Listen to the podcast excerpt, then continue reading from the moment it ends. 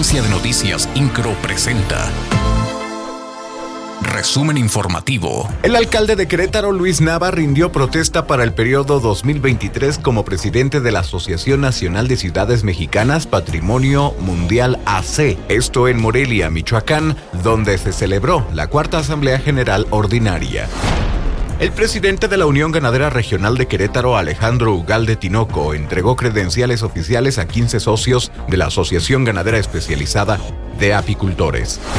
La gran calidad genética de las ocho razas de ovinos participantes en la Exposición Nacional Ovina, celebrada en el marco de la 85 Feria Internacional Ganadera Querétaro 2022, fue un evento que contó con amplia presencia de 500 expositores de distintos estados del país, convirtiéndola en la mejor del país.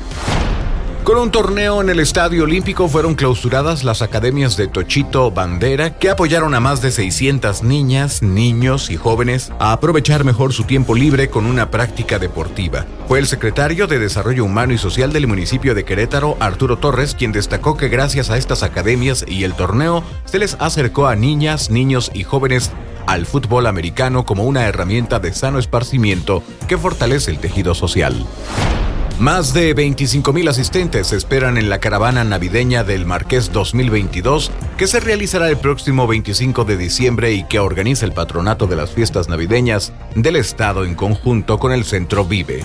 Esta caravana arrancará en punto de las 18 horas por la avenida Emiliano Zapata en el Marqués. Incro, Agencia de Noticias.